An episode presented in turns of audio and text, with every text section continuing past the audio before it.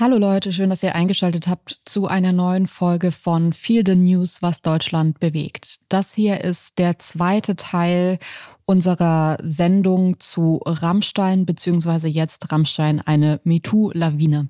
Wir haben letzte Woche schon mal über Rammstein berichtet, aber haben gemerkt, dass uns das Thema einfach weiter so beschäftigt hat, dass wir da einfach nochmal Aufmerksamkeit, vor allem auch neue Aspekte drauf äh, beleuchten wollen. Unser Gefühl ist, dass der Fall Rammstein und Till Lindemann gerade zu dem werden könnten, was in den USA der Weinstein-Fall war. Der Moment, der eine lange überfällige Bewegung auslöst. Natürlich gibt es traurigerweise schon viele MeToo-Momente vorher, auch in Deutschland. Aber dieser Fall löst gerade die Erkenntnis bei vielen aus, dass ihnen mit männlichen Artists Dinge passiert sind, die nicht mit Rock'n'Roll oder wildem Künstlerleben zu erklären sind.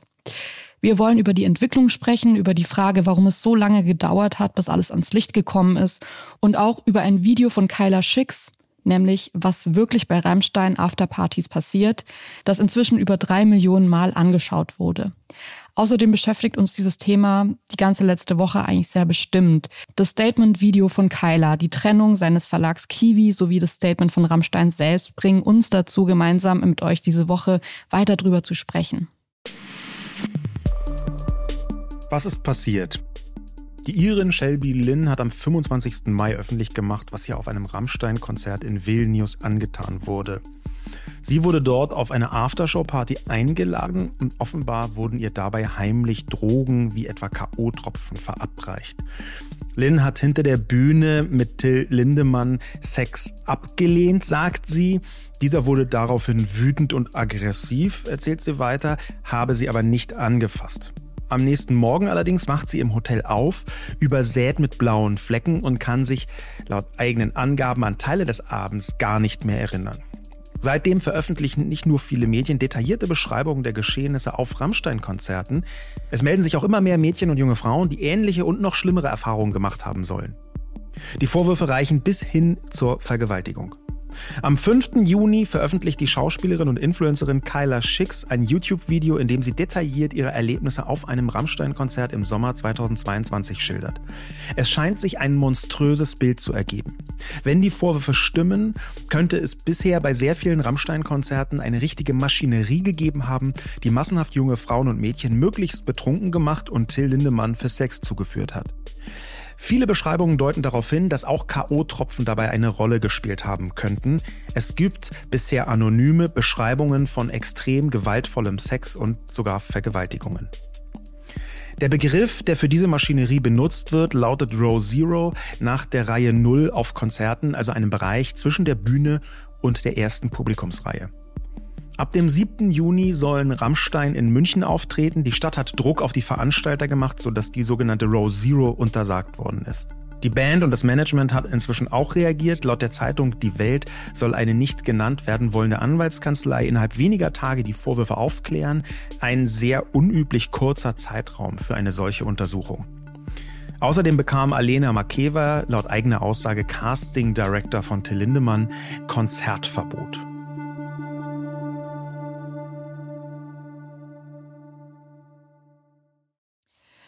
Ja, ich würde auch gerne einmal das Statement von Rammstein vorlesen, das Sie vor ein paar Tagen schon veröffentlicht haben. Und zwar schreiben Sie da auf Instagram, durch die Veröffentlichungen der letzten Tage sind in der Öffentlichkeit und vor allem bei unseren Fans Irritationen und Fragen entstanden.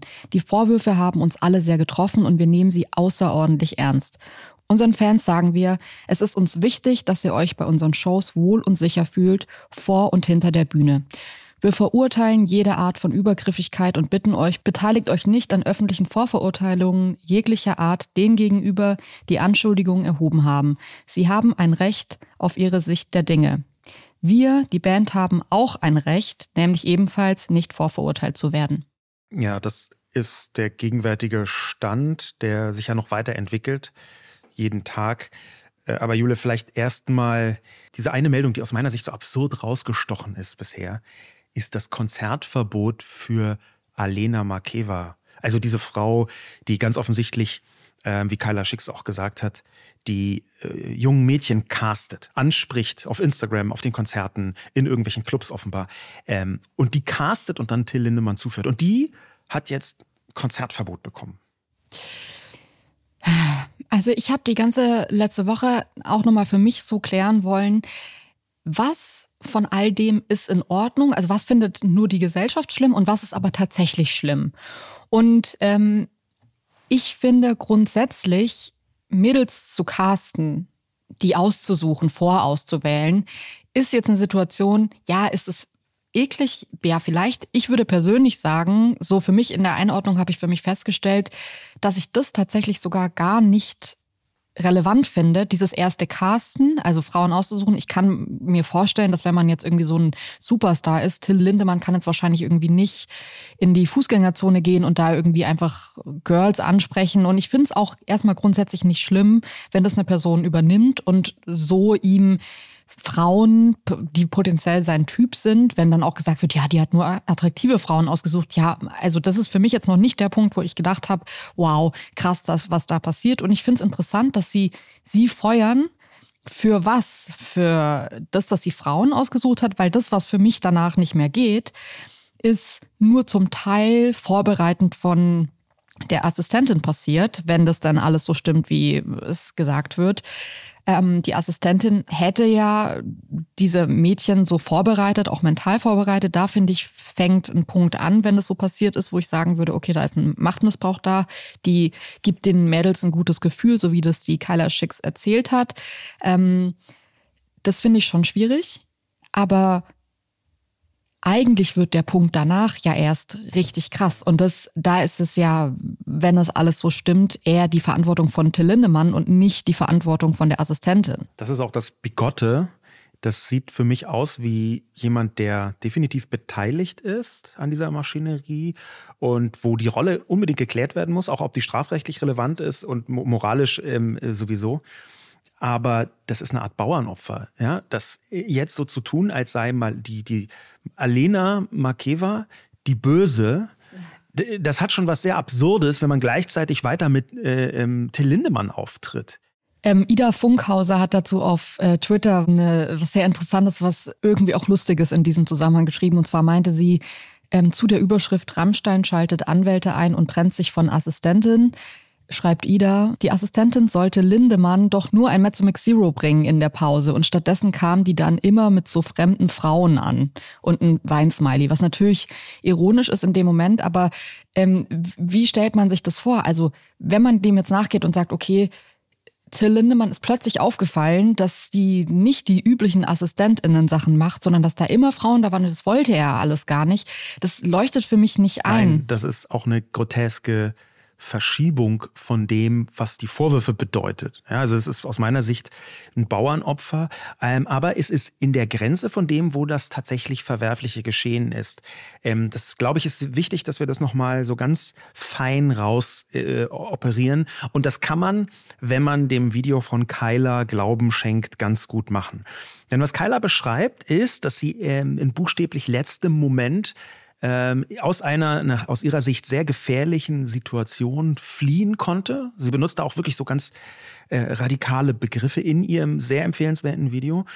Und das, was dort passiert und das, was das Verwerfliche ist, ist, dass eine ganze Maschinerie aufgebaut worden ist, die es für die Mädchen extrem schwer macht, Nein zu sagen. Und das fängt damit an, dass man durch irgendwelche Gänge geführt wird, dass man separiert wird, ähm, dass einem ständig Alkohol eingeflößt werden soll, dass gleichzeitig die Alena Makeva beschrieben wird als eine Frau, die immer versucht, noch ein gutes Gefühl zu machen, dass gleichzeitig aber ähm, gigantische Security-Apparate am Start sind. Also große, schwere, starke Männer, wie halt Security ist, die für sich schon eine Bedrohlichkeit ausstrahlen, wie es Kyla beschreibt. Ähm, und dann kommt man in noch einen Hinterraum und noch einen Hinterraum und dann stehen dann Sofas und Alkohol und man wird Keiler beschreibt das so mehr oder weniger abgefüllt. Ähm, und dann entsteht eine Situation, die aus meiner Sicht, wenn das alles so stimmt, genau dazu gebaut ist, dass Mädchen sich nicht mehr trauen, Nein zu sagen, nicht mehr trauen, ihre Grenzen zu ziehen. Und dann ist es am Ende bis zu diesem Punkt, wo, das beschreibt der Shelby Lynn, offenbar K.O.-Tropfen benutzt werden. Ob das da äh, passiert ist oder nicht, ob das überhaupt passiert ist oder nicht, können wir nicht sagen. Aber das wäre dann, wenn das passiert, das äh, Pünktchen auf dem i einer ganzen Maschinerie, die Frauen dazu bringen soll, um Gottes Willen nicht Nein zu sagen. Was ich interessant finde, ist, dass es viele Leute gab und gibt, die sagen, wieso gehen die da überhaupt mit? Und ich würde euch wirklich raten, vielleicht auch, weil ihr an, wenn ihr an der Glaubhaftigkeit zweifelt oder denkt, ah, die sind halt einfach ein bisschen naiv und doof, ähm, das Video von Kyla wirklich anzusehen und zu verstehen, wie das funktioniert, weil selbst wenn man jetzt irgendwie gestanden ist und sagt, ja, ich kann aber doch Gefahren gut einschätzen, man hätte ja auch nicht mitgehen müssen, finde ich es total interessant, was sie da beschreibt. Und zwar sagt sie, dass es sehr niedrigschwellig anfängt, dass es anfängt eigentlich mit, willst du einfach nur auf ein Rammstein-Konzert kommen oder willst du ähm, auf die Afterparty kommen? Was ja jetzt noch nicht die Frage ist, hey, willst du irgendwie bei einer wilden äh, Sexparty dabei sein und äh, völlig irgendwie äh, out of space Erfahrungen machen, sondern das fängt sehr, sehr niedrigschwellig an, ähm, so mit, ah nee, dein Freund kannst du leider nicht mitbringen, die Gästeliste ist schon voll. Also so Aussagen, wo man sich denkt, ja, man wird so peu à peu misstrauischer und das, was die Kyla da beschrieben hat, dass sie da hinkam und dann dachte sie, ist auf der Party, auch immer wieder nachgefragt hat, wieso, aber hier ist doch die Party und dann die Assistentin sagt, nee, nee, wir gehen noch weiter, aber es ist alles gut. Das baut sich, hat sich für mich total langsam aufgebaut, diese bedrohliche Situation. Und ich fand es sehr interessant, dass Kyla, ähm, als sie dann irgendwie da in diesem Raum war, wo dann nur noch ähm, Mädchen gewesen sind, so erzählt sie das zumindest in diesem Video, und auch Mädchen, die irgendwie nicht mehr ganz bei Sinnen waren, dass sie da dann verstanden hat, ich muss hier weg, ich muss hier schnell raus, ähm, finde ich schon stark, weil ich glaube, viele Leute hätten auch in dem Moment gedacht, naja, hier sind ja noch andere. Es ist halt so, bei einer Party ist es ja auch oft so, dass bei solchen Partys einfach ähm, der Frauenanteil größer ist, wo man jetzt nicht sofort denkt, um Gottes Willen, das ist hier gerade eine gefährliche Situation. Die übrigens noch dadurch verstärkt wird, dass äh, zwischendurch die Mädchen für sie überraschend die Handys abgeben müssen allesamt. Das heißt, du hast deine Verbindung zur Außenwelt, deine Möglichkeit zu dokumentieren, komplett verloren. Die begründen das da, erzählt Kyla, mit äh, der Privatsphäre von äh, Till Lindemann. Aber natürlich gehört dieser Umstand, keine Handys, äh, den man schon häufiger gehört in ganz vielen unterschiedlichen Kontexten, der gehört in dieses Bedrohungsszenario mit rein. Bis hin dazu, dass du natürlich am Ende nur schwer beweisen kannst, was passiert, wenn du noch nicht mal ein Foto machen kannst und nicht mal dokumentieren kannst, was da gerade los ist. Ich würde mit dir gern einmal auch die andere Seite beleuchten, einfach auch, weil es mir wichtig wäre, einmal davon auszugehen, dass ähm, es hier keinen Täter gibt und hier keine Betroffene gibt. Für mich gab es ein paar Punkte, wo mich tatsächlich diese Version auch nicht überzeugt hat, aber ich würde die gern einmal mit dir durchgehen. Und zwar gibt es ja grundsätzlich ähm, Menschen auf Partys, die einvernehmlich ich sage jetzt mal, Groupie-Sex haben wollen, Frauen, die sagen, hey, ich möchte mit dem schlafen und ich bin völlig fein damit und das ist alles okay. Ähm, es ist kein Verbrechen, ein sexueller Mensch zu sein oder sogar, ich habe jetzt immer mal wieder gelesen, dass Till Lindemann nachgesagt wird, dass er sexsüchtig sei. Das finde ich ist alles ähm, nichts, wo man sagen muss, äh, das ist irgendwie shady und creepy. Das finde ich ist völlig in Ordnung. Und wenn man jetzt sagt, okay, die Assistentin hat einfach nur den Job übernommen, den ähm, andere Personen für sich selbst übernehmen. Und zwar Frauen rauszusuchen, die so sein Typ sind, Frauen zu finden, die damit cool sind. Ähm, Kyla hat ja auch erzählt, dass es da Frauen gab, die völlig fein waren in dieser Situation und nicht irgendwie so eine Bedrohungslage hatten, sondern wussten, was da abgeht, vermeintlich, und damit eingestiegen sind. Ähm, dann sind das für mich alles Punkte, wo ich sage, ja, ich kann dem völlig folgen. Ich will nicht sagen, dass es nicht auch eine Version geben könnte, die total ähm, einvernehmlich ist und wo man vielleicht als außenstehende Person sagt, ja, das ist aber ganz schön wildes, äh, wildes Künstlerleben. Ja, das ist es von mir aus, aber es ist für mich nicht ähm, strafbar oder justiziabel. Wenn, und das kommt halt hier dazu, es nicht so viele Frauen gäbe, die sich dazu gemeldet haben und gesagt haben, mir geht's nicht gut. Also das, was Kyla Schickstein im Video beschreibt, ist, dass sich sogar eine Frau bei ihr gemeldet hat, die bis heute in Therapie ist, weil sie das nicht verkraftet hat, was ihr da passiert ist. Und ich glaube, dass es schon schwierig ist und deswegen finde ich auch den Umgang, auch zu sagen, wir setzen eine Anwaltskanzlei an und die soll bis Ende der Woche rausfinden, ob da irgendwas äh, war oder nicht, finde ich ignorant, weil nehmen wir mal an, Till Lindemann hatte nur irgendwie Kontakt mit Frauen und es war alles einvernehmlich und cool und die wollten das auch. Dann ist man doch selbst viel beunruhigter in einem Moment, in dem plötzlich so viele Frauen kommen, die sagen, ich wollte das nicht, ich fand das schrecklich, ich fand das ganz schlimm, was mir hier passiert ist.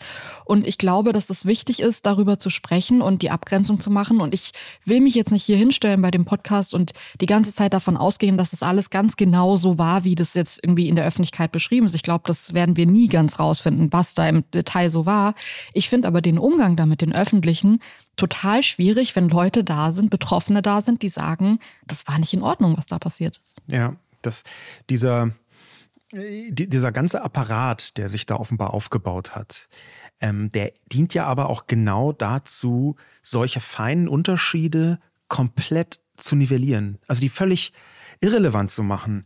Ähm, denn ab einem bestimmten Punkt, und der fängt lange vor K.O.-Tropfen an, ab einem bestimmten Punkt ist es eine Maschinerie, die gar nicht mehr unterscheiden will zwischen denen, die das vielleicht möchten oder sich vorstellen könnten in der richtigen Situation und denen, die, wie Kyla das beschreibt, einfach völlig überrascht sind, dass da eine solche Situation entsteht.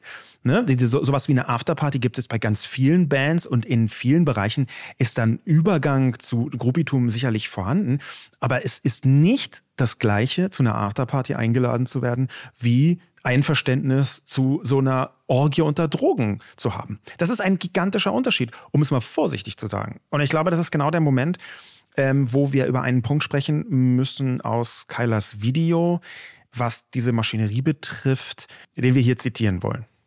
Es passiert bei jedem einzelnen Konzert und alle haben das so abgetan, weil sie, ja, ja, das wissen hier alle. Ja, die Mädchen wissen es verfickt nochmal nicht zum großen Teil. Wie viele Mädchen auch sich nicht trauen, Nein zu sagen. Als Mädchen kann man das, glaube ich, so nachvollziehen, wenn man sich schon mal nicht getraut hat, Nein zu sagen, weil es einem gerade alles so eine Drucksituation, weil es zu viel war und man sich nachher dachte, oh mein Gott, ich, ich fühle mich so dreckig, ich fühle mich so unwohl, ich wünschte, ich hätte Nein gesagt, ich habe mich nicht getraut. Boah, es ist so schwer, da rauszugehen. Dann wird mir geschrieben, kannst du bitte die Stories entfernen, ganz dringend. Das ist in der Branche ganz normal. Sollte nicht ganz normal sein das macht es auch nicht besser, das macht es, wenn dann überhaupt schlimmer. Das deckt sich übrigens, diese Aussage, dass das alle wissen, deckt sich mit einer Nachricht, die ich bekommen habe. Ich lese die jetzt auch mal anonym vor. Und zwar hat mir hier jemand geschrieben, mir hat ein Bekannter im Winter mitgeteilt, dass eine Frau für Till bei den Konzerten Frauen auswählt. Er ist mit jemandem aus der Band befreundet, fand das schon speziell, aber hab nicht an das Ausmaß gedacht. Doch jetzt im Nachhinein ergibt sich ein Bild. Auch, dass das natürlich im Umfeld bekannt war die, dieser Punkt, das wissen alle in einer bestimmten Szene, ähm, in einem bestimmten sozialen Zirkel, das wissen alle. Das gehört zu den effektivsten und schlimmsten, man muss sagen, Verteidigungsmechanismen. Weil da passiert was in den Köpfen, aus meiner Sicht, dass wenn alle etwas wissen, dann scheint das normal zu sein. Dann kann man so tun, als sei das halt so.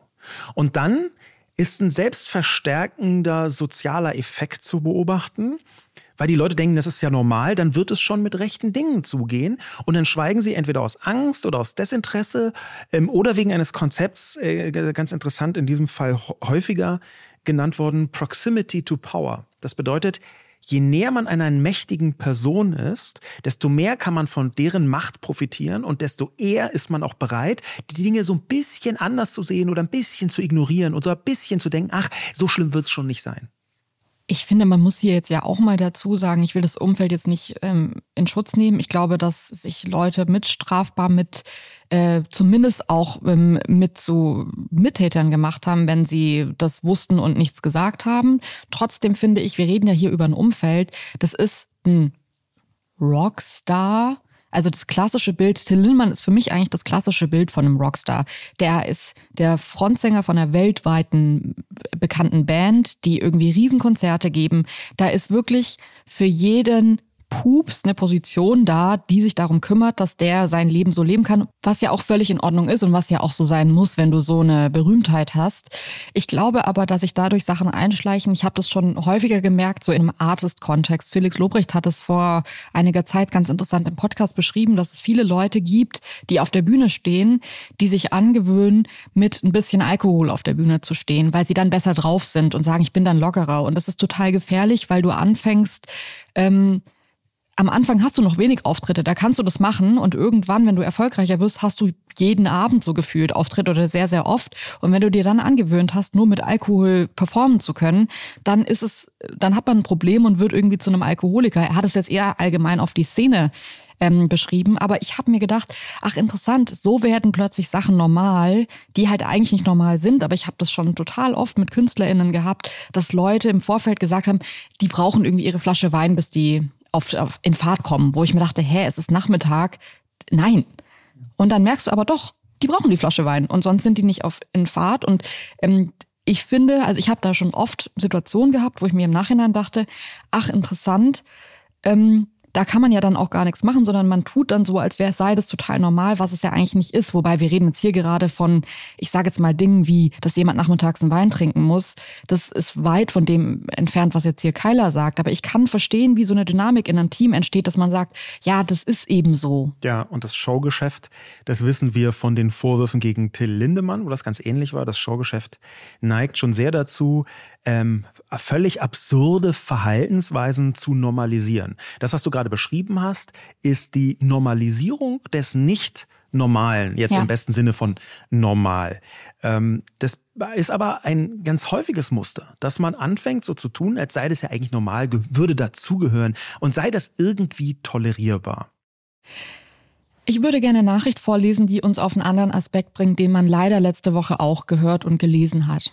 Und zwar schrieb mir eine Person, Hallo Jule, ich finde es interessant darüber zu reden, wieso so viele Angehörige und andere Menschen im Leben von TäterInnen MittäterInnen werden und leugnen oder relativieren. Das ist ein Punkt, der mir in meiner Arbeit immer wieder auffällt und auch in dieser Sache sehr zentral ist.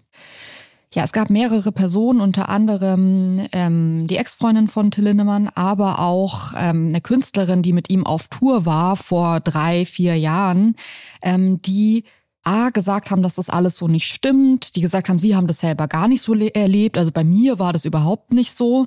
Ähm, und ich würde gern einmal über diesen Punkt reden, weil ich glaube, dass es dazu eine Erklärung gibt. Und zwar gar nicht so sehr, dass sich die Menschen hinstellen und sagen, ich konzentriere mich jetzt auf die äh, vermeintlichen Taten und äh, schiebt das alles weg, sondern den Menschen geht es am Ende um sich selbst. Man möchte selbst nicht mit einer Person zusammen gewesen sein oder eine Person zu haben, sieht man ja auch oft bei anderen TäterInnen, dass die Eltern sagen, das kann ich mir nicht vorstellen, dass der oder die das gemacht hat. Man will auch nicht die Mutter von so einem Kind sein. Man ist ja plötzlich Teil dieser Geschichte, für die man nichts kann und kann sich das deswegen so schwer vorstellen, dass es besser ist, zu glauben, dass das alles nicht so passiert ist, als anzunehmen, fuck, ich bin auch ein Opfer in dieser Situation. Und leider wird dann manchmal, und das ist auch hier passiert, eine Grenze überschritten, nämlich die Grenze der Herabwürdigung von denjenigen, die diese Vorwürfe ausgesprochen haben. Da gab es Vorwürfe von dieser Seite, also Ex-Freundin von Till Lindemann, die äh, sehr giftig schienen gegenüber Shelby Lynn und so. Äh, das alles stimmt alles gar nicht äh, und, und so bis hin zu irgendwelchen psychischen Krankheitsandeutungen.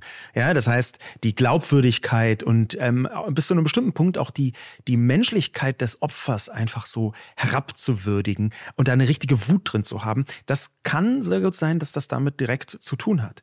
Und eine Erklärung dafür ist etwas was in einem von, es gibt inzwischen mehrere Instagram-Accounts, die solche anonymen Berichte veröffentlichen. Wir wissen nicht, ob die alle stimmen oder nicht. Äh, das spielt jetzt für diesen Fall keine Rolle, weil eine von den Erklärungen zumindest einen interessanten Möglichkeitsansatz bietet.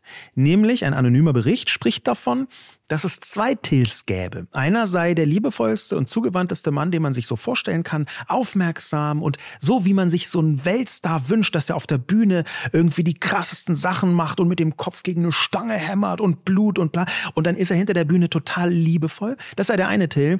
Äh, und äh, so geht dieser anonyme Bericht weiter. Der andere Till sei gewalttätig und bedrohlich und in jeder Hinsicht extrem, würde im Hinterzimmer vor allen Mädchen alles kurz und klein schlagen, bis der Raum mit Scherben übersät ist und Splittern, in irgendwelchen kaputten Tischen, Stühlen und Flaschen. Also diese äh, Dualität, dass da so zwei Tilts zu sein scheinen, das kommt in relativ vielen Berichten so durch. Ob das jetzt in diesem Fall so ist oder nicht, wie gesagt, das wissen wir auch nicht. Aber äh, mir ist es schon wichtig zu zeigen, dass es sowas grundsätzlich gibt. Und wenn man sich ansieht, oft Menschen, die ähm, Straftaten irgendwann zugeben, die bis dahin ein Leben geführt haben, als Familienvater, als eine Person, die komplett im Leben eingebunden war, nie auffällig war, wo dann Nachbarn sagen, irgendwie von Serienmördern, der ist uns nie, der war immer nett, das war immer toll. Es gibt solche Situationen. Ich finde es wichtig, dass man sich das vorstellt, dass es sowas grundsätzlich geben kann. Ob das jetzt hier so ist oder nicht, das wissen wir nicht. Aber ich finde es total wichtig, dass wir jetzt nicht irgendwie wie ähm, das Küken aus dem Ei plötzlich so tun, als wäre das jetzt der erste Fall, wo das sein könnte, dass es so ist. Und es ist ja noch nie so gewesen. Ich glaube, dass man diesen Übertrag hier herstellen muss. Auch leider, weil wir nie oder zumindest momentan nicht richtig rauskriegen, was da genau im Detail passiert ist. Und ich finde es wichtig und richtig, auch zu überlegen, das, was wir letzte Woche hatten, und zwar die Unschuldsvermutung auch erstmal bei den Betroffenen zu sehen und nicht nur die bei dem Täter zu sehen. Wir sehen aber gleichzeitig, wenn wir so von den Reaktionen im Netz sehen, eine derartige Vielzahl von Verteidigern. Es gibt auch Verteidigerinnen, das kann man dazu sagen. Ähm, das absolute Gros scheint aber äh, männlich zu sein. Ähm, und da gibt es Wortmeldungen, die äh, einen entweder wütend machen oder den Atem stocken lassen. Eine etwa äh, heißt, man kann das Verhalten anderer nicht ändern. Es kann doch nicht sein, dass mein Physiotherapeut mich fragen muss, ob er mich anfassen darf. Hört endlich auf, an den Männern rumzubasteln und arbeitet an eurem Selbstbewusstsein und lernt meinetwegen Karate. Das als direkte Reaktion auf jemanden, der schrieb, ähm, dass sie es nicht mehr erträgt, geh nicht auf solche Partys als Lösungsansatz zu lesen. Ja, das, da ist also jemand, der derartiges Victim Blaming betreibt, so nennt man das, wenn die Opfer Schuld zugesprochen bekommen an den Taten der Täter. Das ist übrigens eine uralte, auch patriarchale Strategie, die sich Männer ausgedacht haben, dass nicht sie an dem sexuellen Übergriff, den sie selbst begangen haben, schuld sind, sondern die Frau, die sie so gereizt habe. Ja, das ist bis heute eine total ähm, wenn man da mal drauf achtet, total häufige Erzählungen, in so auch ganz unterschwellig manchmal. Ja, aber sie hatte ja einen Minirock an, geht auch in diese Richtung. Eigentlich bin nicht ich schuld an meiner Tat, sondern die Person, die mich dazu gereizt hat, weil die so sexy da lang, also diese Mechanismen, die sind so verbreitet. Also das ganze Netz scheint voll davon. Und zwar sogar nur bei der theoretischen Erwähnung von etwas, was so aussieht wie ein sexueller Übergriff, kommen sofort Tausende, Hunderttausende, ähm, wie gesagt, meistens Männer aus ihrem Gebüsch und sagen genau solche Dinge. Das scheint so, als würden die sich ganz persönlich angesprochen fühlen. Ein Aspekt, der sich auch noch für mich schön in der Nachricht diese Woche aufgezeigt hat, war ähm, die Nachricht von einer Hörerin, die geschrieben hat, liebe Jule, mir fällt auf, dass sich so viele Frauen, denen ich bei Instagram folge, sich öffentlich solidarisierten. Bis heute habe ich das lediglich bei einem Mann erlebt, obwohl ich ganz guten und tollen Männern folge. Kannst du das thematisieren? Ich frage mich, warum das so ist. Ja, also mir ist es nicht in dem Fall aufgefallen, weil ich finde, dass es in den letzten Jahren wirklich besser geworden ist. Ähm, es ist aber auch nur insofern besser geworden, als dass wir immer aktiver drüber reden, dass das nicht eine Frauensache ist, nur weil die Opfer meistens Frauen sind. Ich glaube, dass es mehrere Aspekte gibt und ich, als ich da diese Woche mit dir drüber gesprochen habe, fand ich so interessant, dass du es ganz anders gesehen hast, was der, der vermeintliche Grund dahinter ist. Weil ich habe das eher so gesehen, dass Männer sich denken, naja, ich bin nicht potenziell Täter und ich bin auch nicht potenziell Opfer, ist scheiße gelaufen, aber so ist es eben. Ich habe das im Deutschrap gemerkt, dass da eigentlich irgendwie so lang ähm, Mütter und Frauen beleidigt wurden, bis die Rapper selbst Töchter hatten. Und plötzlich haben die gemerkt, ach so, jetzt betrifft's mich ja selbst auch. Und plötzlich kamen so Texte, wo man sich dachte, oh, das ist echt deep. Da hat sich jemand plötzlich Gedanken gemacht, wie scheiße die Welt für Frauen ist. Ähm, das waren Leute, die vorher ganz klar leidenschaftlich irgendwie die ganze Zeit davon gesprochen haben, dass Frauen Huren sind. Und wie erklärst du dir das, dass diese Männer ja offenbar buchstäblich erst eine Tochter brauchen, um überhaupt die Empathie zu entwickeln? Ich glaube, dass Betroffenheit ähm, schon wichtig ist. Ich glaube, dass es für Diskurse auch wichtig ist, dass sich am liebsten oder erstmal Betroffene äußern. Ich glaube aber, dass es Probleme gibt, wo wir als Gesellschaft erkennen müssen, dass es nicht nur die Sache von Frauen ist. Das Patriarchat ist nicht nur für Frauen scheiße, es ist eigentlich auch für Männer scheiße. Nur Dafür müssen sich die Männer als ein Teil der Gesellschaft verstehen. Ich glaube, das, was hier gerade passiert ist oder das, was Till Lindemann vorgeworfen wird, macht unsere ganze Gesellschaft unsicherer. Das ist für uns alle scheiße. Das müsste eigentlich auch für Männer erkennbar schlecht sein, weil wir in einer Gesellschaft leben, wo wir uns auf Regeln und auf eine Ordnung geeinigt haben. Und wenn Leute das nicht einhalten, diese Ordnung verletzen, dann greift es die gesamte Ordnung an, weil man plötzlich so in so einen Wild Wild West Gedanken hat, dass man sich denkt, ach ja, hier gibt's Leute, die halten sich nicht dran, aber es ist ja okay. Das ist nicht okay. Und ich glaube, dass man da hinkommen muss zu sagen, wenn einer angegriffen wird, dann werden alle angegriffen. Es ist aber, finde ich, häufig bei solchen Sachen so, dass die Leute sagen, naja, aber mich betrifft's ja nicht. Also das ist doch nicht schlimm, weil es ist ja nicht für mich schlimm. Da bin ich mir unsicher, ob das in allen Dimensionen so ist. Es gibt ja Männer, die stark vom Patriarchat profitieren und ich glaube, der, der Hebel ist, natürlich ist das für viele Männer auch nicht gut, aber der Hebel ist schon, dass du als Mann die Schwierigkeiten, die da beschrieben worden sind, im Zweifel ignorieren kannst. Du kannst das, du hast das Privileg des Ignorieren Könnens. Du kannst viel leichter wegschauen. Das habe ich lang gedacht, aber ich glaube das inzwischen nicht mehr, weil sich aus solchen Situationen eine Grundangst bei Frauen ergibt, die auch Männer vielleicht nur indirekt, aber indirekt auf jeden Fall beeinträchtigt. Ähm, ich finde es immer so traurig, dass man sagt, man muss irgendwie eine Schwester, eine Mutter oder eine Tochter haben, bis man das einsieht äh, oder eine Frau haben. Ähm, ich glaube aber, dass Frauen genau aus diesen Gründen sich ähm, Verhaltensmuster antrainiert haben, die so gefährlich sind für eine friedliche Welt und nicht, weil die Frauen es gemacht haben, ähm, das ist nicht das Gefährliche daran, sondern es ist gefährlich, was die Männer, wie die Männer Frauen bedrohen. Es sind jetzt meistens Männer, deswegen rede ich hier gerade mal so in Stereotypen.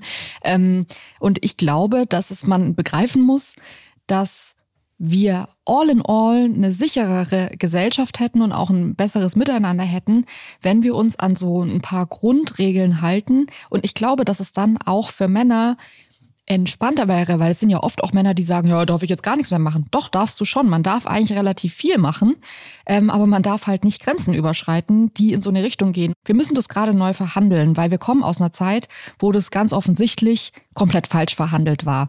Ähm, und jetzt zu sagen, okay, genau solche Situationen passieren jetzt, das ist traurig, aber es hilft uns, eine neue Ordnung herzustellen, in der sich Menschen respektieren, in der sicherere Räume entstehen.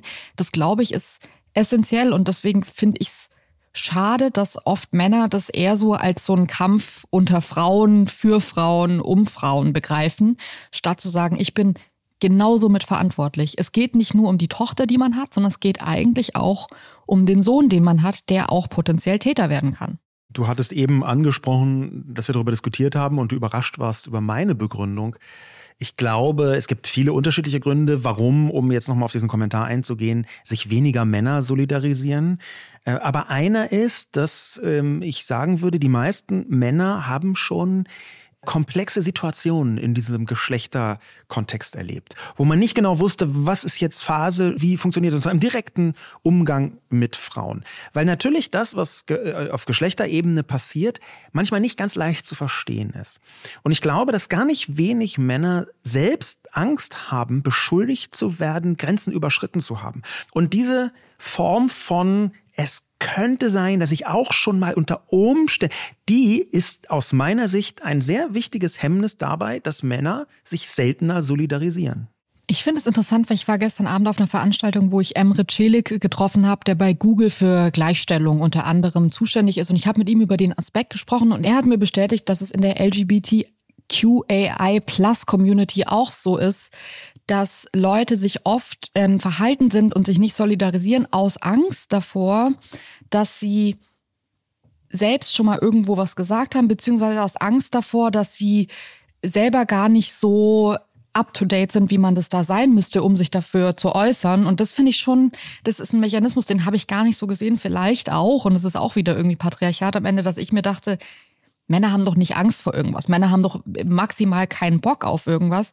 Ich glaube aber, dass dieses Movement, ähm, also ich kann verstehen, dass das bedrohlich ist und gar nicht jetzt auf der nur ich bin Täter, ich bin potenzieller Täter-Ebene, sondern auch auf der ich kenne mich gar nicht damit aus, ich bin gar nicht betroffen, ich weiß gar nicht, wie ich mich richtig dazu äußern kann ähm, und Teil davon werden kann, ohne irgendwie mich auch angreifbar zu machen.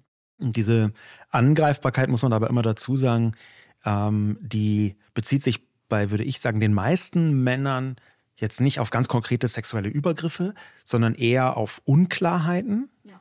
Ähm, was aber die konkreten sexuellen Übergriffe, auf die wir jetzt nochmal zurückkommen wollen, äh, was die so essentiell macht, ist ein Konzept, über das wir hier sprechen wollen. Ein, ein Konzept, was sehr, sehr zentral ist, wenn wir von der Unterscheidung von Sexualität und sexuellen Übergriffen, sexueller Gewalt sprechen.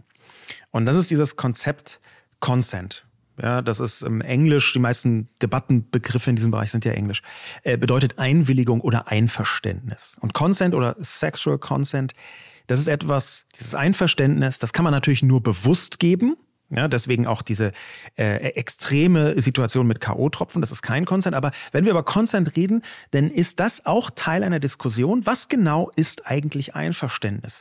Und es sieht gerade für Männer wahnsinnig einfach aus, zu sagen, ja natürlich, äh, Einverständnis, die hat doch mitgemacht.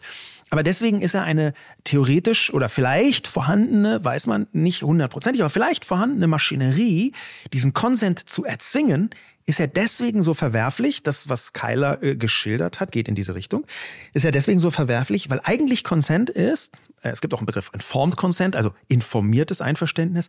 Eigentlich bedeutet das, dass jemand vollen Bewusstsein sagt, ja, ich möchte das. Und nicht bloß die Abwesenheit von Gegenwehr oder einem Nein. Ich würde gerne mit dir noch über einen Aspekt sprechen, auch weil ich gemerkt habe, dass wir da so ein bisschen diskutiert haben diese Woche. Und zwar die Reaktion von äh, Till Lindemanns, muss man inzwischen sagen, Ex-Verlag Kiwi, der ja aber auch dein Verlag ist. Ähm, kannst du einmal kurz die Pressemitteilung vorlesen, die Kiwi ähm, rausgebracht hat in, und damit gesagt hat, dass sie sich von Till trennt? Genau. Da muss man sagen, gibt es eine Vorgeschichte, die man kurz erwähnen muss. 2020, darüber haben wir im letzten Podcast auch schon gesprochen, ist ein Gedichtband erschienen bei Kiwi, wo eine äh, Vergewaltigungsverherrlichung, so kann man es drastisch formulieren, mit dabei war bei den 100 Gedichten, nämlich die Freude daran und wie großartig es sei, eine Frau zu vergewaltigen, der man vorher Rohypnol gegeben hat. Ist in einem Gedicht von Till Lindemann genauso passiert. Und jetzt muss man mit dem im Hinterkopf die Pressemitteilung von Kiwi lesen. Mit Erschütterung haben wir in den letzten Tagen öffentlich gewordene Vorwürfe gegen Till Lindemann verfolgt. Unser Mitgefühl und unser Respekt gilt den betroffenen Frauen. Im Zuge der aktuellen Berichterstattung haben wir Kenntnis erlangt von einem Pornovideo, in dem Till Lindemann sexuelle Gewalt gegen Frauen zelebriert und in dem das 2013 im Verlag Kiepenheuer und Witsch erschienene Buch In stillen Nächten eine Rolle spielt. Wir werten dies als groben Vertrauensbruch und als rücksichtslosen Akt gegenüber den von uns als Verlag vertretenen Werten. Wir verteidigen aus voller Überzeugung die Freiheit der Kunst. Durch die frauendemütigenden Handlungen Till Lindemanns im besagten Porno und die gezielte Verwendung unseres Buchs im pornografischen Kontext wird die von uns so eisern verteidigte Trennung zwischen dem lyrischen Ich und dem Autor-Künstler, aber vom Autor selbst verhöhnt. Aus unserer Sicht überschreitet Till Lindemann für uns unverrückbare Grenzen im Umgang mit Frauen. Wir haben uns daher entschieden, die Zusammenarbeit mit Till Lindemann mit sofortiger Wirkung zu beenden, da unser Vertrauensverhältnis zum Autor unheilbar zerrüttet ist. Es gab ähm, relativ viele Diskussionen um dieses Statement. Es gab Leute, die sich gemeldet haben und meinten, Leute, das ist nicht erst seit gestern klar. Der Porno ist auch schon ein paar Jahre alt. Also es ist auch nicht irgendwie so, dass das jetzt alles irgendwie letzte Woche rauskam und die irgendwie ganz plötzlich erst von allem hätten Kenntnis erlangen können. Ähm, mir ging es so, dass ich dieses Statement gelesen habe und dachte, wir haben so viele Situationen in den letzten Jahren, wo sich hätten Unternehmen wirtschaftlich vor allem trennen müssen, schneller trennen müssen, dass ich das irgendwie eine Woche nachdem das jetzt so groß wurde und ich habe es vorher nicht als so groß wahrgenommen. Ich habe von diesem Porno persönlich jetzt noch nie was gehört. Ähm, ich weiß, dass es damals eine Diskussion gab, als das Gedicht rauskam, aber mir ging es so, dass für mich dieser ganze Weg, der so gegangen wurde, sehr nachvollziehbar war und ich finde, dass es ein außerordentlich gutes Statement. Ich kann es total verstehen, dass man auch als Verlag sagt, ey, wir verteidigen erstmal das lyrische Ich. Wir sind ein Verlag, wir, wir kämpfen dafür, dass unsere AutorInnen schreiben können, über was sie möchten und nicht irgendwie jedes Mal einen Beleg vorlegen müssen, dass ihnen das wirklich so passiert ist. Wenn man das jetzt umdreht und mal überlegt, dass es irgendwie andere Personen gibt, die dann über ein großes Unrecht schreiben, dann ist es ja auch was Tolles, wenn darauf aufmerksam gemacht wird, egal ob das denen jetzt passiert ist oder nicht. Also ich glaube, man kann hier noch mal ein kleines Sternchen machen und kann sagen, hier ging es ja jetzt aber nicht darum, dass Till Lindemann in der Theorie um die Ungerechtigkeiten der Welt geschrieben hat, sondern es geht ja hier darum, dass er in der Theorie über eine Straftat geschrieben hat. Aber auch da würde ich sagen, das muss verteidigt werden und ist völlig in Ordnung. Ich finde es eine ganz, ganz klare und gute Abgrenzung zu sagen, genau da, als wir diesen Porno gesehen haben, als wir jetzt die Vorwürfe in den letzten Tagen gehört haben, ist unsere Grenze und wir können das für uns nicht so trennen, wie wir es gerne getrennt hätten. Und vor allem für den Künstler ist es einfach auch nicht mehr zu trennen. Das sind alles Punkte, wo ich sage, ja, es ist jetzt perfekt gelaufen, hätte das früh passieren müssen. I don't know. Für mich in meinem persönlichen Empfinden ist es so, dass ich das gut finde und ich finde es schwierig, wenn man immer danach zu Unternehmen kommt und sagt, aber so wie ihr es jetzt gemacht habt, ist es nicht in Ordnung. Ich kann verstehen, dass es Leute gibt, die jetzt noch sagen, mir wäre das anders lieber gewesen, schneller lieber gewesen. Ich finde aber, wir leben in einer Zeit, wo es ganz viele Unternehmen die Entscheidung treffen, sowas gar nicht zu machen. Und da würde ich sagen, ist Kiwi für mich mit einem guten Beispiel vorangegangen. Ich sehe das kritischer, obwohl oder vielleicht gerade weil das auch mein Verlag ist, ich da die Leute auch kenne. Ähm, ein Punkt, den ich kritisch sehe, ist, dass es mir so scheint, ja, als wäre das arg konstruiert. Mhm. Ja, die haben sich so. nicht getraut zu sagen, äh, Till Lindemann hat hier Vorwürfe, die sind völlig inakzeptabel und zusammen mit diesem äh, Gedicht äh, wollen wir ihn jetzt rausschmeißen. Das scheint mir so zu sein, dass es nicht juristisch wasserdicht wäre, weil natürlich kein Beleg dafür da ist. Ja, der Anwalt von Lindemann hat auch gesagt, es gibt keine Tatsachenbeweise, ja, die es tatsächlich bisher nicht zu geben scheint, jedenfalls nicht gerichtsfest. Ähm, und auf der Basis einen Vertrag zu kündigen, ist relativ schwierig. Deswegen haben sie aus meiner Sicht so halb juristisch und halb moralisch so einen komischen Eiertanz gemacht, weil sie etwas Handfestes brauchten, mit dem sie einen Vertrag außerordentlich kündigen können. Und für mich liest sich das wie so eine halbgare Entschuldigung, warum man diese Konsequenz erst jetzt gezogen hat. Ich finde es richtig, sich zu trennen, aber ich glaube, ein Teil davon ist auch, hängt damit zusammen, dass Kiwi 2020 sich sehr ungeschickt und sehr unklug angestellt hat bei der Verteidigung von diesem Buch von Till Lindemann. Ja, das war, ich halte das Ganze mit dem Porno und dass der, der penetriert da offenbar äh, ein Buch von Kiwi, das ist mir ein bisschen zu selbstreferenziell. Ja, das ist eine Begründung. Äh, nee, also sorry. Ja, ich, man weiß genau, warum die sich trennen. Die hätten vielleicht eine cleverere äh, Begründung, eine juristisch wasserdichte, cleverere Begründung finden können, als dass sie in den Vordergrund stellen, dass da so ein Buch eine Rolle spielt. Na, aber ist es nicht genau wichtig? Und das, also ich, ich würde da Kiwi, obwohl es jetzt gar nicht mein Verlag ist, trotzdem total gern verteidigen, weil ich wirklich daran glaube, dass das nicht so konstruiert ist, wie du das gerade sagst. Ähm, man muss doch genau sein hier. Und die Vorwürfe, die Kiwi ja schon immer hatte, war, dass die Leute gesagt haben, wieso veröffentlicht ihr sowas überhaupt? Also man kann ja auch grundsätzlich als Verlag überlegen, ob man auch schon davor dafür kämpft, dass das lyrische Ich über Vergewaltigung sprechen kann. Ist ja legitim. Also wenn ich sehe, über was man so mit LektorInnen streiten darf, kann und soll, dann habe ich schon viel kleinere Sätze nicht in Büchern gesehen als jetzt so ein Gedicht. Ja, klar. Trotzdem geht es mir so, dass wenn man sagt, man entscheidet sich dazu, das zu veröffentlichen, muss man, finde ich, danach in der, in der Begründung genau sein, warum man sich dann entscheidet, sich von dem Autor zu trennen. Und ich finde es wichtig, dass es jetzt nicht auf so ein, wir haben jetzt mal jedes Feeling im Land eingefangen und irgendwie scheint es uns jetzt so, als wäre es nicht mehr so cool, wenn wir den jetzt im Verlag hätten. Deswegen schmeißen wir den jetzt mal raus. Es gibt zwar keine richtigen Beweise. Da finde ich auch wirklich die, ähm, das, was der Anwalt sagt, ist hier total wichtig. Gar nicht, also Juristisch heißt ja nicht immer, dass es deswegen ungerecht ist. Ich glaube, dass es sogar das Ganze gerechter macht, wenn man sagt, man trennt sich aufgrund von Dingen, die da sind, die man greifen kann von der Person, als zu sagen, wir ähm, saugen jetzt mal so ein Feeling im Land auf. Und da würde ich halt sagen, wenn Sie den Porno vorher nicht kannten, also vielleicht ging das an mir vorbei. Hast du von dem Porno die letzten Jahre gehört? Weil ich weiß es nicht. Ich glaube, ich habe da schon mal von gehört, habe es aber nicht sofort so einsortiert. Okay, also vielleicht bin ich da gerade auch zu naiv, das kann sein, aber mir ging es so, ich habe die letzten Jahre nicht davon gehört. Ich kann mir sehr gut vorstellen, dass Kiwi auch nicht davon gehört hat. Und dann sieht man das, weil es gerade hochkocht. In dem Zusammenhang ist ja oft so, dass dann alte Sachen hochkochen, weil so eine Schwarmintelligenz plötzlich auf so einem Fall ist und Leute sagen, Moment mal, da war doch schon vor äh, ein paar Jahren dieser Film. Das wird denen zugespielt. Und das können sie plötzlich ganz genau sagen. Hier ist für uns die Grenze, weil das lyrische Ich verlässt die Lyrik und verlässt die Fiktion hinzu, wir haben hier ja wirklich Beweismaterial. Ja, aber dann, das, das, ich finde das nicht konsistent. Und ich finde sogar, wenn man auf den Fall selbst zurückkommt, das ist eine Art von sogenanntem Derailing, also eine Debatte in eine andere Richtung zu lenken, als eigentlich der Kern ist. Der Kern die von der gegenwärtigen Debatte sind die Vorwürfe gegen Till Lindemann, ähm, sexualisierte äh, Gewalt äh, ja. ausgeübt zu haben. Wenn wir jetzt irgendwas von sagen, Riesenüberraschung, da, der hat ein Porno und aus diesem Grund ist das lyrische Ich, was wir vorher verteidigt haben, jetzt doch nicht. Nee, aber die haben ja nicht gesagt, der hat ein Porno, sondern die haben ja gesagt, er begreift eine Frau in diesem Porno an. Also er ist gewalttätig ja, zu einer Frau. Ja, aber auch, also auch ein, ein pornografischer Film ist ähm, ein Werk. Ja, wie schlecht es auch sein mag, kann man einen Film nicht eins zu eins als Realität sehen. Und genauso wie man ein Buch nicht eins zu eins als Realität sehen kann. Und ich finde es schwierig, jetzt zu sagen, dieser Porno, der ja auch eine Darstellung ist, auch Gewalt Gewaltpornos. Es gibt Gewaltpornografie, wenn die äh, einvernehmlich ist im BDSM-Bereich. Die sind für sich genommen nicht das Problem, von dem wir hier sprechen. Ja, ja okay. Ich sehe, dass das auch ein Werk sein kann.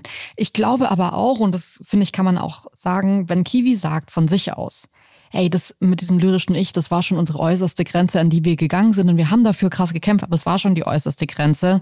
Und dann kommt plötzlich noch ein anderes Werk raus, wenn man jetzt den Porno als ein Werk ansieht und sagt, okay, das kann ja auch einfach eine alles Inszenierung gewesen sein, dann muss ich schon sagen, finde ich, kann man trotzdem als Verlag in so einem Moment leichter über so ein Thema sagen, da ist für uns eine Grenze überschritten und deswegen können wir das grundsätzlich nicht mehr verteidigen, als jetzt, weil das ist ja das, was du gerade vorschlägst, was zu machen, was am Ende ja auch noch justiziabel ist. Was hättest du in diesem Statement gemacht? Du hast ja auch eingangs gesagt, du findest es gut, dass sie sich von ihm trennen. Ähm, zu sagen, wir machen das jetzt aufgrund von äh, Behauptungen und es sind gerade einfach noch Behauptungen. Pff. Nee, natürlich. Aber die Frage ist, wie zentral ist dann, dass ein eigenes Buch auftaucht in einem Film. Und es scheint mir von den Formulierungen her sehr zentral. Und dass Kiwi hier so eine leichte Anfälligkeit dafür hat, die Diskussion in eine merkwürdige Richtung zu ziehen, mhm. das konnte man auch an einer absurd, also aus meiner Sicht absurden Kabelei mit der FAZ sehen. Weil der Herausgeber der FAZ für den Bereich Feuilleton, Jürgen Kaube, hat einen Artikel geschrieben über den Fall und hat darin in so ein, zwei Nebensätzen auch erwähnt, ähm, dass Kiwi scheinheilig gehandelt habe, äh, weil sie jetzt erst drei Jahre später von diesem Porno von Till Lindemann erfahren hätten. Und er hat es scheinheilig gesagt und äh, das mag jetzt stimmen oder nicht, darauf hängt, das hängt gar nicht davon ab. Aber Kiwi hat dann tatsächlich, was ich echt nicht klug finde, äh, einen Anwalt, äh, ein Anwaltsschreiben an Jürgen Kaube, den Herausgeber der FAZ, gesendet und verteidigt, dass sie tatsächlich jetzt erst von dem Porno erfahren hätten was völlig irrelevant ist. Woraufhin dann aber wieder der FAZ-Herausgeber genau das schreibt, dass die dieses, deswegen wissen wir das auch, dieses Anwaltsschreiben äh, an ihn gesendet haben und aufzählt, wo überall Bericht erstattet wurde über diesen Porno. Und dann geht die Diskussion auf einmal in eine ganz andere Richtung, nämlich welche Medien liest jetzt Kiwi oder nicht? Weil das kam in der Bildzeitung, in diesem und diesem Tageblatt ja. und jenem und überall. Und plötzlich ist die Diskussion überhaupt nicht mehr auf den Vorwürfen, sondern darüber, ob der Verlag jetzt von dem Porno weiß oder nicht. Das ist aber was, was ich ehrlich gesagt total häufig ähm, bei dieser Art von Vorwürfen, die im Raum stehen, merke, dass man sehr, sehr schnell irgendwie das Popcorn rausholen und sich so den Nebenschauplatz ansehen und es viel lustiger finden, dass beispielsweise die Frau, die was sagen wollte, was wirklich nicht in Ordnung war, ähm, zerrissen wird wegen einer Sache, die sie fünf Jahre vorher gesagt hat. Und plötzlich sind alle anderen irgendwie auf einer Sache, die gar nichts mehr damit zu tun hat. Und es wird plötzlich in Frage gestellt. Und das finde ich an unserer Diskussionskultur so beschissen, dass man immer wieder von Leuten so, ja, aber du hast ja vor drei Jahren was ganz anderes gesagt. Und es hat nichts mehr mit der Sache zu tun. Und man geht irgendwie total weg. Ich finde auch, ich habe ein paar Nachrichten dazu bekommen, ich lese die nicht vor, weil es mich abfuckt, dass Leute so überhaupt denken. Ich habe Nachrichten bekommen, die in Frage gestellt haben, Dinge bei ähm, Kyla äh, Schicks, die gar nichts damit zu tun haben. Zum Beispiel habe ich eine Nachricht bekommen von einer Frau, die geschrieben hat, ja, aber mich stört's, dass sie die ganze Zeit Mädchen und Girls sagt. Und ich äh, weiß total, was sie meint. Ich habe das auch in dem Video gehört und dachte mir, ah, interessant, sie spricht hier ganz offensichtlich wahrscheinlich auch, weil sie unterstreichen wollte, dass die Mädchen und Girls halt oft echt gerade mal volljährig waren. Ich finde aber zu sagen, also in der Nachricht ging es dann weiter, weiß ich jetzt auch nicht, finde es irgendwie schade, dass sie das so gemacht hat ey, also die Frau kommt mit einer Extremgeschichte um die Ecke.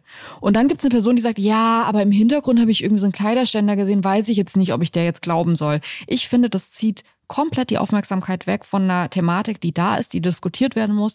Und ich würde mir wünschen, dass Menschen nicht so leicht den Fokus in Diskussionen verlieren. Und ich sehe das so oft auch in anderen Diskussionen. Gerade Twitter ist irgendwie, finde ich, das Headquarter für diesen Mechanismus.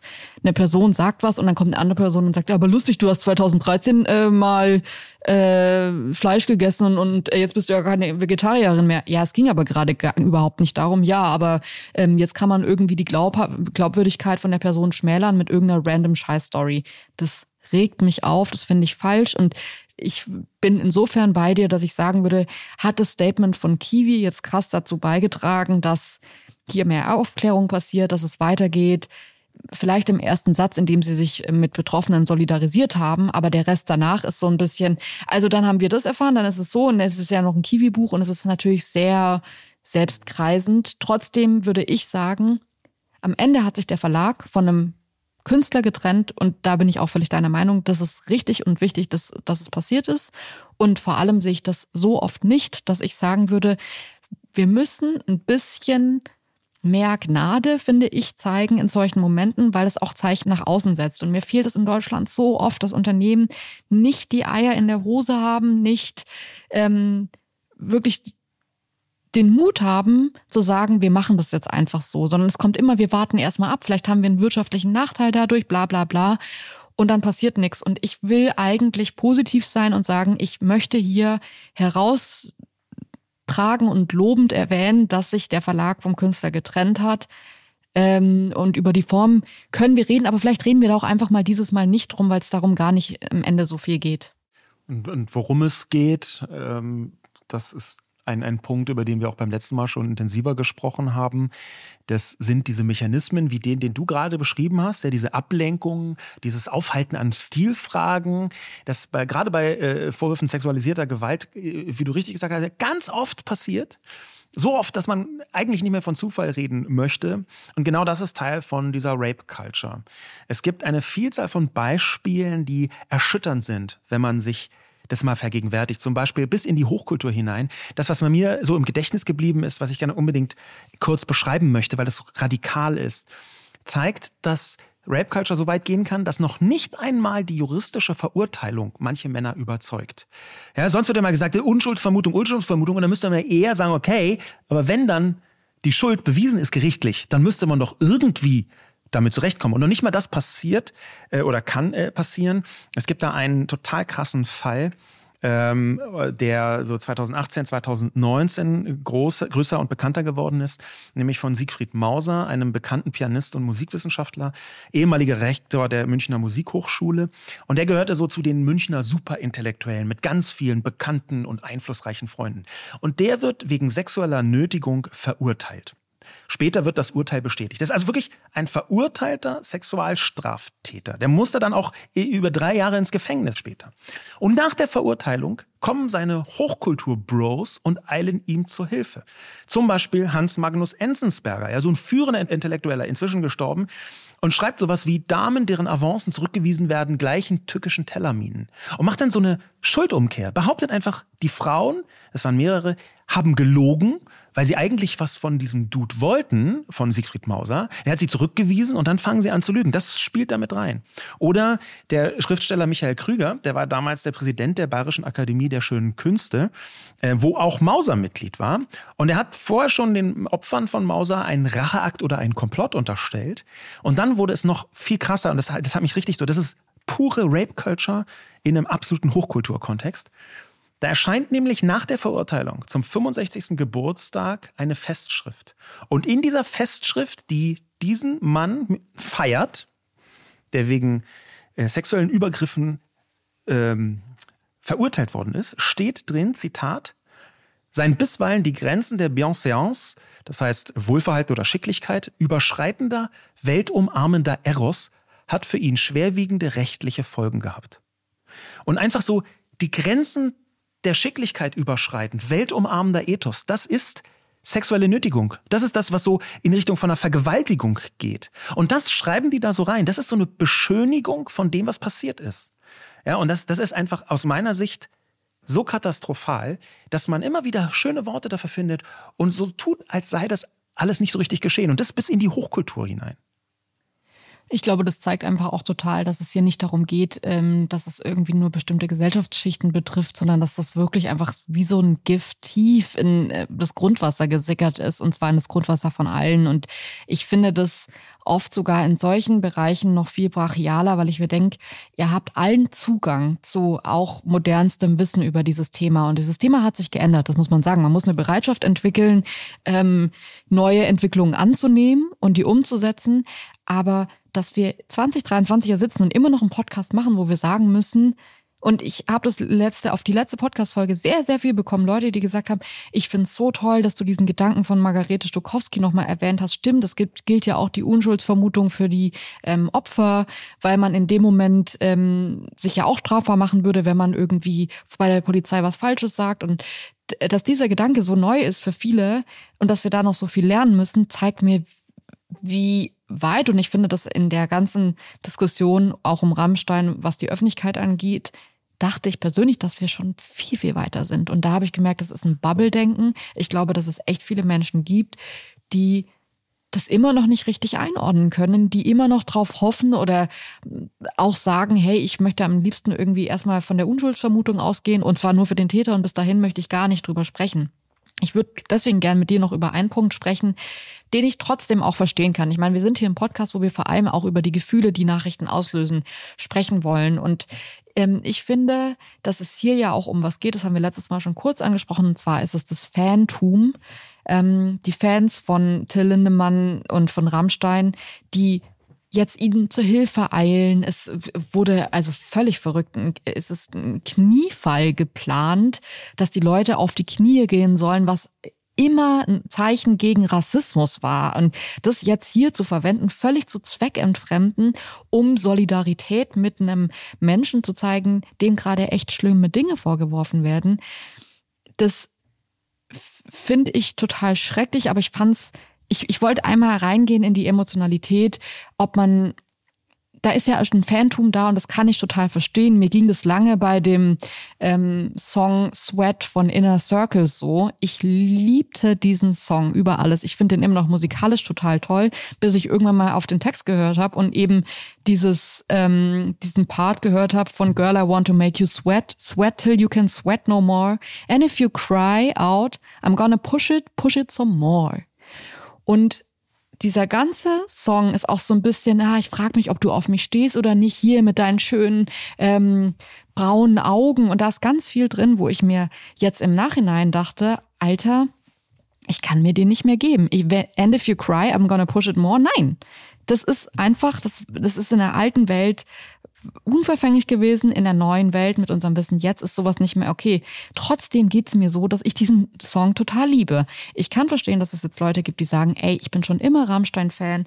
Ich kann mir das einfach, ich will mir das nicht vorstellen. Und ich fand da einen Tweet ganz gut von einem, der erzählt hat, dass er Rammstein-Fan ist. Und der meinte, ähm, Franz Wirth schrieb auf Twitter, ich bin Rammstein-Fan. Dieser Skandal geht mir sehr nah und ich hoffe, dass alles aufgeklärt wird. Es gibt viele Vorwürfe, die durch zahlreiche Erfahrungsberichte gestützt werden. Es ist hart festzulegen, ab welchem Punkt Grenzen überschritten wurden. Ich habe es versucht. Was okay ist, einvernehmlicher Sex mit Groupies, Frauen aufgrund von Ästhetik für Partys casten, was absolut nicht okay ist.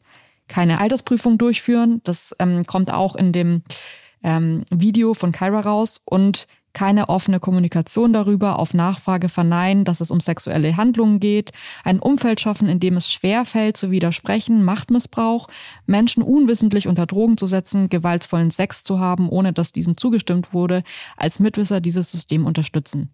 Was ich daran so toll fand, war, dass hier ein Fan, eine Person, die die Band mag, für sich festlegt, was ist für mich, wenn ich das jetzt einfach versuche menschlich einzuordnen, in Ordnung und was ist nicht in Ordnung. Und ich finde es gar nicht schlecht, wenn man das macht, bevor ein Verfahren passiert, weil man dann sehr losgelöst von dem, was dabei rauskommen wird, für sich selbst sagt, wo sind denn meine eigenen Grenzen? Und ich glaube, wenn man das so für sich beantwortet, dann kann man erstmal in eine wartende Position gehen und abwarten und kann sich auch die Berichte dazu anhören. Und wenn immer mehr von dem gestärkt wird, was man vorher für sich als nicht in Ordnung festgelegt hat, dann muss man sich, finde ich, auch ein bisschen von dem Fantum verabschieden. Für diejenigen, die nicht Fans sind, ähm, was ergibt sich denn da für die? Das ist eine Frage, die ich mir häufiger gestellt habe. Was können wir denn so als Gesellschaft daraus lernen?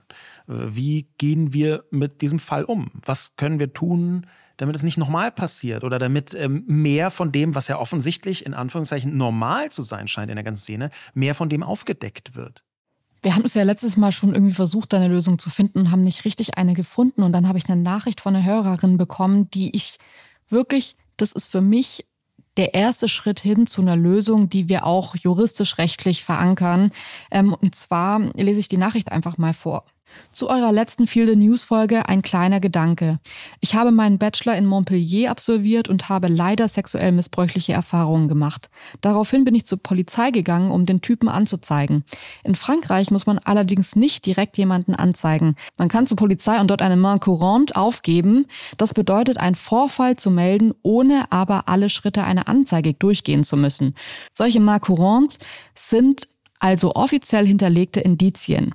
Falls es dann mal, zum Beispiel im Falle von sexuellen Übergriffen, zu einer tatsächlichen Anzeige kommen sollte, hat man dadurch schon mal einen Paper Trail, der die Aussage des Opfers stützen kann. Geht also genau um diese He said, she said, she said, she said Problematik. Ähm, ganz kurz mir haben ganz viele auf das, ich habe das auf Instagram geteilt und mir haben ganz viele geschrieben, dass es in einzelnen Städten in Deutschland, auch zum Beispiel hier in Berlin, in der, die Charité hat die Gewaltambulanz, wo man genau das machen kann. Und viele meinen, ja, wir haben das auch in Hannover, wir haben das auch in München. Das ist nicht das, was äh, hier vorgeschlagen wird. Hier wird vorgeschlagen, dass es ein landesweites System gibt, auf das auch alle zugreifen können, was ja in Deutschland wieder einfach immer noch ein, ein hartes Problem ist, dass ja selbst bei stärksten Straftaten, sobald irgendwie die äh, Bundes, äh, Bundeslandgrenze überschritten wird, ist schon alles gelöscht und man die Polizei muss das müßig miteinander austauschen. Ich glaube aber hier gibt es mehrere Punkte, auch Punkte, die gerade noch nicht mit unserem Rechtssystem konform sind. Und zwar haben wir hier auch einen Strafverfolgungszwang. Das heißt, wenn man zur Polizei geht und sagt hier, ähm, dann muss die Polizei dem nachgehen. Das heißt, man müsste grundsätzlich ähm, das System insofern ändern, als dass das eine Leitversion von einer Anzeige wäre. Das müsste man machen. Ich finde das aber wirklich gut, weil ich glaube, dass gerade dieses in der Fülle ähm, kommt es dann zu, zu erdrückenden Beweisen. Und es ist ja traurigerweise so, dass TäterInnen oft zu WiederholungstäterInnen werden dass es dann halt, dass man nicht die eine Person ist, die durch ein anstrengendes Verfahren gehen muss, die ähm, aussagen muss, die vielleicht sogar nochmal auf die Person treffen muss, um dann am Ende zu erfahren, okay, es ist Aussage gegen Aussage, sondern man würde halt stärken, dass es eine Art Strafregister gibt, auf das alle in Deutschland zugreifen können, also alle PolizistInnen, und wo, ich sage jetzt mal, Vermerke, also dieses Mal courant heißt ja eigentlich übersetzt ähm, sowas wie Handlauf. Also das ist so eine Erleichterung, so wie wenn man es jetzt so überlegt, im Dunkeln so ein Handlauf, an dem man sich so entlang hangelt, bis man dann irgendwie weiterkommt. Und ich finde das so ein schönes Bild, so sich zu überlegen, dass alle im Dunkeln stehen, auch die Betroffenen im Dunkeln stehen und man wie bei einem Handlauf im Dunkeln so Schritt für Schritt für Schritt sich so entlanghangelt. Und da können eben diese Vermerke über eine Person helfen, ein Bild, ein vollumfassendes Bild von einer Person zu zeichnen, das ein einziges Opfer nicht hinbekommt vor der Polizei. Und deswegen würde ich sagen, man müsste dafür wirklich einiges ändern. Ich weiß, dass das jetzt nichts ist, weil mir haben auch einige geschrieben, ja, das könnte man doch einfach mit einer Petition durchkriegen. Es ist tatsächlich nicht so einfach. Ich glaube aber trotzdem, dass es gehen würde. Ähm, und was ich so ein bisschen, ich finde es toll, dass es sowas überhaupt gibt, jetzt sowas wie die Gewaltambulanz in Berlin. Es geht aber nicht drum, weil viele geschrieben haben, da kann man einfach alles aufgeben und dann muss man es nie zur Anzeige bringen. Ja, das Traurige ist aber so ein bisschen, und es macht mich fast wütend, dass es eher was ist, um Opfer das Gefühl zu geben, sie, sie sind nicht ganz so machtlos, auch wenn der Vorgang an sich sehr machtlos ist. Weil klar, da können die Beweise gespeichert werden, aber die werden nicht gespeichert und ein Team setzt sich darauf an und schaut, ob die irgendwie zu anderen Beweisen passen, sondern die liegen da einfach in irgendeinem Keller und man könnte in zehn Jahren theoretisch sagen, ach, ich habe jetzt über eine Freundin mitbekommen, dass die auch von ähm, Opfer des gleichen Täters wurde und dann kann ich da hingehen und das selbst wieder aktivieren. Es ist aber Eigenverantwortung, die da gefragt wird. Und ich habe ja in der letzten Folge genau die Eigenverantwortung angeprangert und habe gesagt, man braucht aktuell sehr viel Kraft und Zeit und äh, Geduld, als Betroffene zur Polizei zu gehen und das alles durchzumachen. Und ich finde, das wird nicht wirklich leichter, wenn es unabhängige Gewaltambulanzen in Deutschland gibt. Und es wird deutlich leichter, wenn es eine ähm, Stelle gibt, die von mir aus auch nicht von der Polizei, sondern von einer unabhängigen Behörde oder was auch immer geführt wird, wo man das eben hinterlegen kann. Eigentlich ein bisschen ähnlich wie das Bürgeramt für so Verweise, so Vermerke.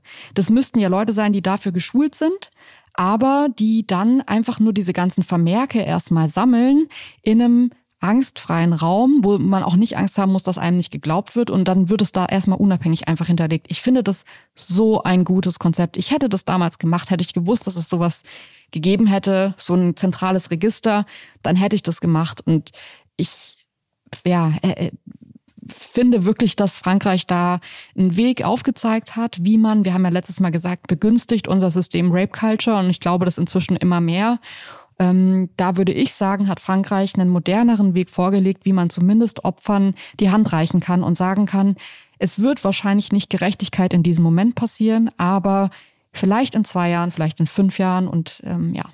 Ja, genau solche Veränderungen werden es vielleicht irgendwann mal auch in Deutschland leichter machen, gegen dieses riesige, erdrückende Thema anzugehen, so gemeinschaftlich, gesellschaftlich, nicht nur das bei den Frauen zu lassen, nämlich gegen diese Rape Culture, gegen die Allgegenwart von sexuellen Übergriffen, äh, gegen die vielen Leute, die glauben oder das zumindest behaupten, das gehöre irgendwie dazu, das sei ja normal, es gäbe da so viele Graubereiche und das ist alles so schwierig, dagegen ein Sensorium zu entwickeln und darauf zu achten, was passiert da eigentlich? Und nicht die Augen zuzumachen und zu sagen, na, das wird schon alles in Ordnung sein, sondern da aufmerksam zu sein. Das ist ein Punkt, den möchte ich ganz zum Schluss auch nochmal positiv hervorheben. Ich bin richtig froh, dass immerhin jetzt so viele Menschen darauf aufmerksam machen, dass das so groß geworden ist, dass das auch medial groß geworden ist.